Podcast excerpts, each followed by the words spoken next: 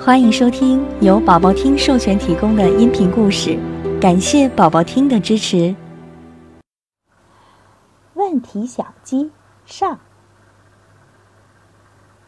一、二、三、四、五、六、七、八、九，哇！鸡妈妈还从来没下过这么多蛋呢，九个。它真了不起。这时，一个鸡蛋突然开始呜里哇啦的说起话来。很快，鸡妈妈便被这个不停说话的鸡蛋弄晕了头。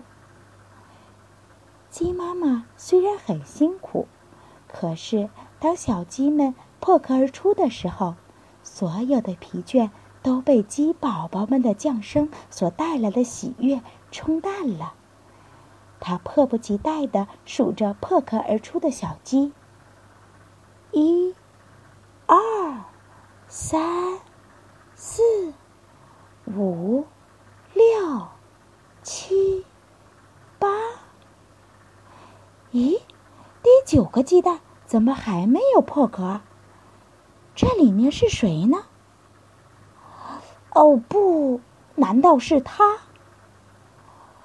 果然。就是之前那个不停说话的鸡蛋。看，它一敲破蛋壳，便立马开始问个不停。哦，够了，请安静！我不想再听你没完没了的问题了。你可真是一只问题小鸡！鸡妈妈生气的叫道：“问题小鸡，问题小鸡。”他的兄弟姐妹们也一起附和起来。这只小鸡只得不情愿的闭上了嘴巴。啊，叫我问题小鸡，这个名字好奇怪，他心里想。第二天，鸡妈妈第一次带着小鸡们出门。小鸡们开心的到处乱跑。鸡妈妈把孩子们都叫到一起。今天我要教你们找虫子吃。小鸡们都非常专心的看着鸡妈妈，只有一只除外。这只小鸡正盯着鸡爸爸。他大声问道：“爸爸，是你一唱歌，太阳就会升起来吗？还是太阳升起来以后，你才开始唱歌呢？”鸡妈妈、鸡爸爸和其他小鸡们一起喊道：“哦，闭嘴！你这只问题小鸡，别再叽里哇哒的问个没完没了。”就这样。问题小鸡只好闭上了它那张爱问问题的小嘴巴。第三天，鸡妈妈又带着小鸡们去谷仓。我要带你们去认识我们的邻居，他说。哇，好大的一头奶牛啊！看，它的牛角可真漂亮。它的蹄子比我们身体还大。小鸡们都被这个庞然大物吸引住了，一边仰望一边赞叹。只有一只除外，它一点儿也不感兴趣，只是问道：“奶牛夫人，请问你每天这样静静的站着，不觉得闷吗？”鸡妈妈、鸡爸爸、其他八只小鸡和奶牛夫人一起喊道：“哦，闭嘴！你这只问题小鸡，别再叽里哇啦的问个没完没了了。”就这样，问题小鸡又不得闭上了它那张爱问问题的小嘴巴。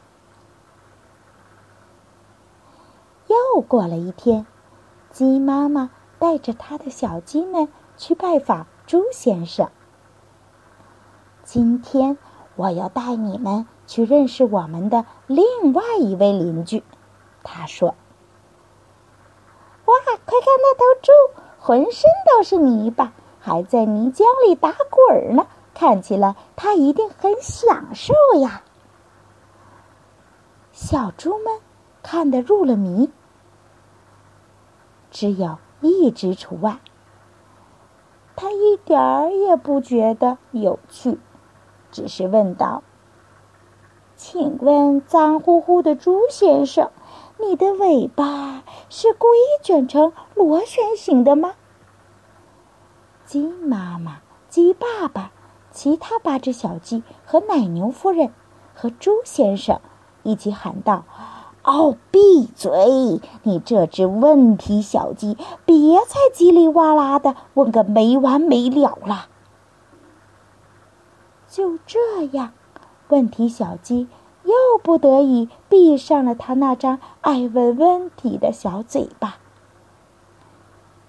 星期三，鸡妈妈带着它的小鸡们去池塘。今天。我要带你们去认识一下我们的头领，你们要注意啦！和鹅太太在一起时，必须规规矩矩的。哇，我们相信他说的一切，他的命令我们都会立刻服从。小鸡们都表现得恭恭敬敬的，只有一只除外，他一点儿也不在乎，只是问道。请问鹅太太是所有的鹅都像你一样总爱发号施令吗？鸡妈妈、鸡爸爸、其他八只小鸡和奶牛夫人、猪先生和鹅太太一起喊道：“哦，闭嘴！你这只问题小鸡，别再叽里哇啦的问个没完没了了。”就这样，问题小鸡只好生气的闭上了它的。小嘴巴。问题小鸡中，问题小鸡大哭了起来，他觉得很委屈。够了，我不喜欢被你们叫做问题小鸡，我不喜欢不停的被告诉该做什么，不该做什么。如果你们继续这样，我就离开这里。大家一同喊道：“可你真的是一只问题小鸡呀！”问题小鸡没有再说任何话，转身离开了农场。终于安静了，我们真的受够了。大家齐声说道。只有忧心忡忡的鸡妈妈什么也没说。第二天，太阳没有升起来。鸡爸爸唱破了喉咙，太阳也没出现。那天之后，奶牛夫人开始玩疯狂危险的游戏了。猪先生爱洗澡了。鹅太太在农场上绕了一圈又一圈。不知道自己该去哪里。小鸡们不爱玩耍了，鸡妈妈身上的羽毛开始一根一根的飘落。到了星期日，鸡妈妈终于明白了，因为它离开了，所以世界才不再快乐。说完，它飞过栅栏。我的问题小鸡走了，我必须把它找回来。鸡妈妈飞奔着，它翻过一座座小山，穿过一片片树林，趟过一条条小河，越过无数山野。它一路喊着：“问题小鸡，问题小鸡，你在哪儿啊？”